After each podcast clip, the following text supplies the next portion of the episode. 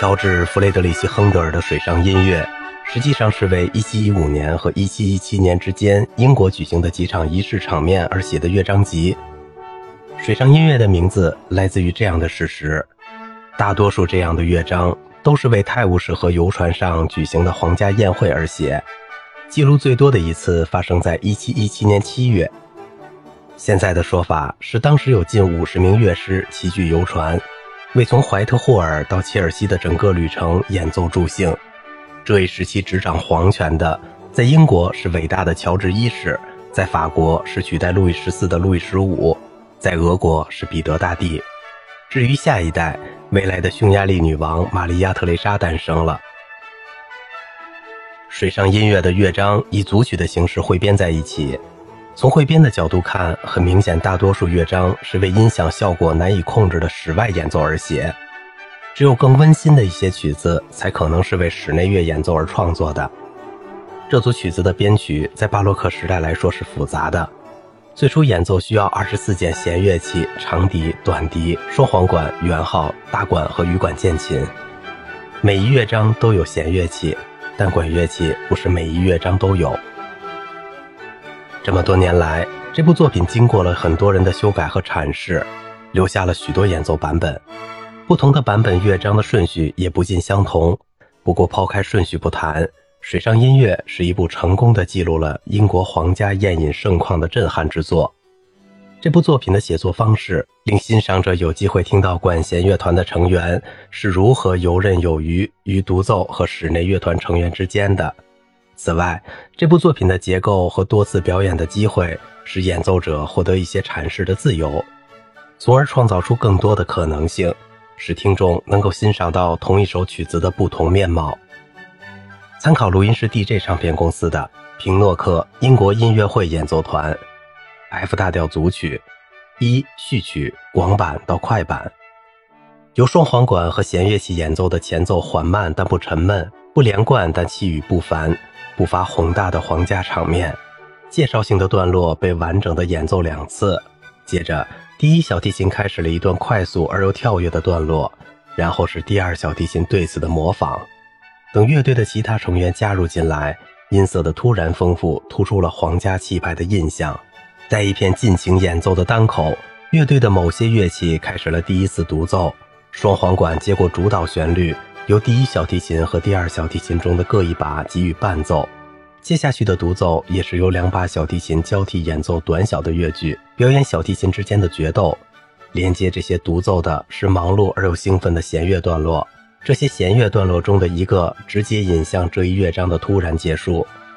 二柔板和断音，接着没有间隔的又开始了一个稍慢一些的乐章，打头的是四个重复的音符。接着是双簧管表演的哀伤的独奏，气氛始终忧郁而沉重，特别与第一乐章的活泼结尾相比更是如此。缓慢的节奏使双簧管乐手有机会自由发挥，给独奏增添了即兴的气氛。接着由小提琴继续演奏旋律，直至双簧管再次演奏另外一段独奏。双簧管独自演奏像一段短暂的华彩乐段，然后其他乐器加入进来一起合奏，结束了这一乐章。三快板行板从头开始的快板，双簧管、大管和弦乐器奏出一个和弦，然后圆号振臂一呼，像起床号一样到来了。在这开始的一系列呼唤中，圆号和乐队其他乐器交替演奏，然后他们开始演奏一段难度较大的独奏。做出回应的是双簧管，呼唤和回应的模式在这一乐章重复了好几遍，特别是当弦乐器和管乐器交替演奏的时候，对比更是明显。气氛逐渐变得喜悦起来，兴奋感在稳步增强，直至所有乐器奏出一段长长的颤音。这一乐章似乎要结束了。接着，双簧管和大管又开始独奏，又一段行板开始了，节拍变慢了，从嬉戏变成了漫步。先前的欢乐被明显的忧郁所取代。弦乐器的加入使气氛变得更加哀伤。在这个缓慢的段落，注意听弦乐器和管乐器是如何互动的。他们有时交替演奏，而有时则一起合奏出醇厚的音乐。在一个合奏的段落，双簧管开始另外一段独奏，由此进入宁静的尾声。而宁静很快又被一个和弦打断，所有人都恢复到乐章的快速序曲，圆号也奏响了，重复一次快板，并以行板段落之前合奏的颤音结束了这一乐章。四小步舞曲快板，一开始就很明显，这个乐章不是优雅而又高贵的小步舞曲。圆号和双簧管添加的欢乐和嘈杂，使其成为一段快速的嬉戏。圆号起初融合在其他乐器里演奏，接着出来开始表演一段漂亮的独奏。在这段独奏过后，重复乐章的第一部分。这一乐章几乎每个部分至少都要重奏一次，欣赏者因此有机会辨别演奏上的微妙区别。重奏结束，乐章继续，乐队开始合奏，接着开始另外一段圆号独奏和第二个段落的重奏。在第二次重奏结束后，随着弦乐器在没有管乐器的情况下奏出一段更为阴郁的旋律，气氛改变了。这是一段乐章内唯一没有重复的段落。这段旋律结束后，我们重新回到开始的小步舞曲和对一开始两个段落的最后一次重奏。五旋律这一乐章安宁而又平静，但并不忧伤。第一小提琴刚一建立起旋律，第二小提琴就开始应答。这一段落没有管乐器，小提琴在演奏旋律的时候，大提琴和低音提琴也提供宏大的伴奏。双簧管、大管和圆号加入进来，双簧管和小提琴一起演奏旋律，大管则加入到大提琴和低音提琴的演奏。圆号在加入乐句的演奏中前，独自吹出一个长长的音符。注意圆号的加入是如何使安静的声音变得更加气派豪华的。随着双簧管、圆号和小提琴演奏旋律，大管、中提琴、大提琴和低音提琴提供伴奏，乐章很快结束了。六小步舞曲，这个缓慢优雅的乐章以第一圆号的演奏开场，第二圆号很快加入了进来。他们在这个整部作品中最堂皇的段落一起演奏整个城市部。很快，其他乐器也加入进来，模仿演奏圆号建立的旋律。另一段更加温馨的段落开始了，大管加入弦乐器的演奏。可以清楚地听到第一小提琴在演奏一段不同的旋律。试试找出中提琴和大管相对于小提琴奏出的乐句，这种对比非常迷人。七布列，这个快速而又活泼的乐章有着非常有趣的结构。一开始，小提琴在其他乐器的支持下演奏精致的旋律。等他们结束整段乐章的演奏之后，双簧管在大管的伴奏下又开始演奏同一个段落。这一演奏组合贯穿了整个乐章，接着所有乐器都加入进来，第三次演奏这一乐章。八号角舞曲，这是另外一段活泼的舞曲，结构与布列一样，它更加优雅而快活。活泼的天性使其随着旋律的展开，似乎发出咯咯的笑声。像以前一样，弦乐器演奏整个乐章，接着是双簧管和大管。在双簧管段落演奏到一半时，两只双簧管奏出的间奏给人以颠簸和不平均的感觉。然后弦乐器双簧管和大管进行一次最后的合奏。九行板，这个一开始由双簧管和大管单独演奏的乐章充满了对比，尽管速度不快，但节奏却不紧不慢；尽管情绪不哀伤，但却酝酿着紧张感。随着弦乐器的加入。第一小提琴演奏的旋律，双簧管和大管奏出突出的持续音符，最终弦乐器和管乐器交替演奏旋律，管乐器出来演奏这部作品中最漂亮的一段独奏。随着紧张感的增强，动作变得更加繁忙了，更多乐器之间的合奏，有些演奏复杂的旋律，有些则演奏简单的持续音符。突然忙碌中断了，被一些缓慢的持续音符和哀伤的合奏所取代。有点像这一组组曲第一乐章的结尾。D 大调组曲十序曲，两只小号的加入使得这一组曲显得更加气派堂皇。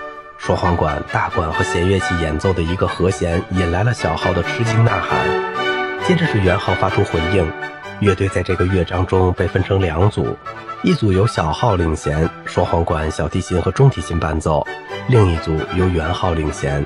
大管、大提琴和低音提琴伴奏，这两组实际上被划分为高音声部和低音声部。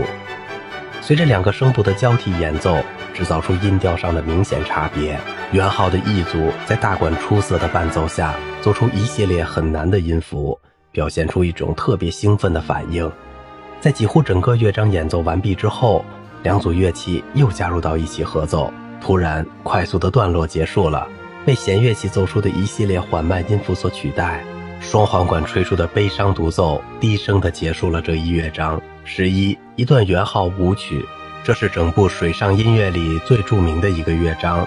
尽管一开始没有小号和圆号的参与，整个乐章仍然显得优雅而富有气势。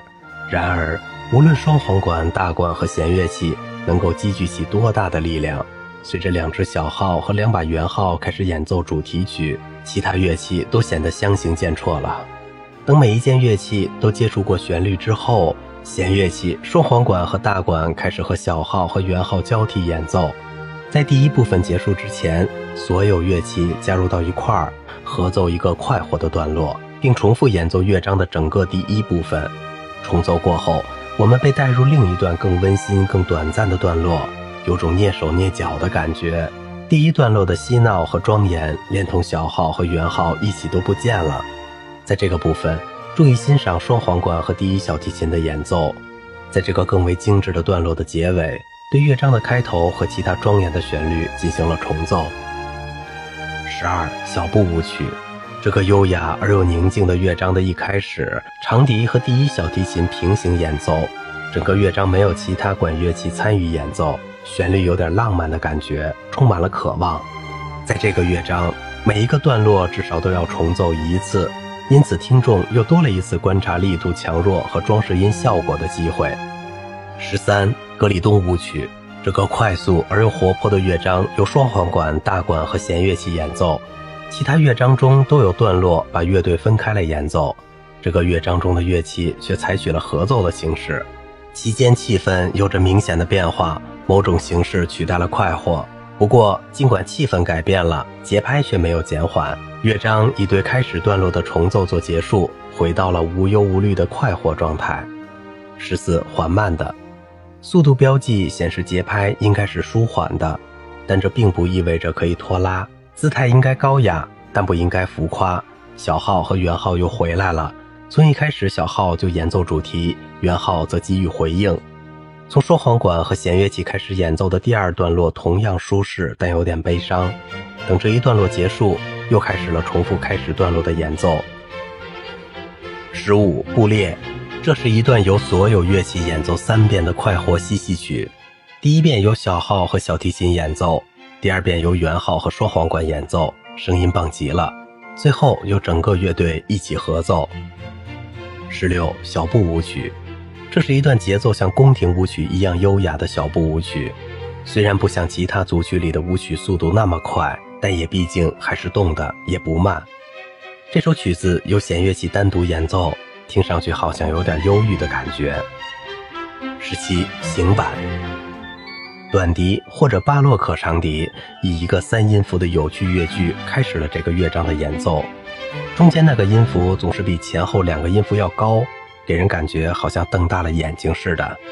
接着弦乐器加入进来，尽管这里的气氛比前几个乐章要活泼，但还是有一种明显的忧郁。乐章的整个第一部分不断重复这三个音符的乐句，一直到第二个段落才发生变化。大提琴和低音提琴的上升乐句带来了对乐章开始部分的重奏。十八乡间舞曲，活泼的长笛独奏将我们从宫廷带到乡间，长笛和弦乐器一起让这个乐章跳了起来，制造出一种无忧无虑的状态。等大管取代长笛，声音更加饱满了。但是活泼的天性并没有减弱，实际上，主要的变化在于现在有种忘乎所以的感觉。十九小步舞曲，在最后乐章，我们无疑又回到了皇宫，旋律现在变得优雅、高贵和自信起来。我们又一次听到了重复三次的乐章，仿佛为了宣告最后一个段落的到来。首先演奏的是小号和小提琴。第二遍，圆号和双簧管加入进来，奏出更堂皇的乐音。特别注意欣赏美妙的双簧管独奏。然后整个乐队准备停当，开始最后一次快活而又优雅的演奏乐章，至曲终。圣路加和奥菲欧室内乐团首席圆号手威廉·帕维斯在音乐厅演奏亨德尔的水上音乐是个矛盾。你应该想象。自己在泰晤士河上欣赏这首嘈杂的曲子，特别是圆号和小号，应该声音洪亮而又喜悦。可供选择的录音版本：平诺克英国音乐会演奏团。平诺克的这张唱片显然是最好的原创乐器唱片中的一张，它避免了让重奏听起来显得无聊的陷阱。羽管键琴的运用尤其值得称道，为演奏增添了很多色彩。马克拉斯圣路加管弦乐团，尽管这不是这部作品最精彩的演绎版本，但圣路加管弦乐团的木管乐器的演奏还是很精致的，音效也相当好。马里纳圣马丁室内乐团，圣马丁室内乐团是这首以及其他巴洛克作品最优秀的阐释者，在马里纳的指导下。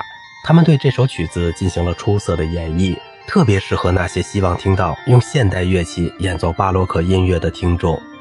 如果你欣赏这首曲子，亨德尔创作《红腹》，从皇家焰火音乐算起，可供欣赏的曲子很多，还有一组大协奏曲，特别是知名的作品三号，每一首协奏曲都足以表现巴洛克乐团的演奏技巧。好啦，今天的节目就到这里了，我是小明哥，感谢您的耐心陪伴。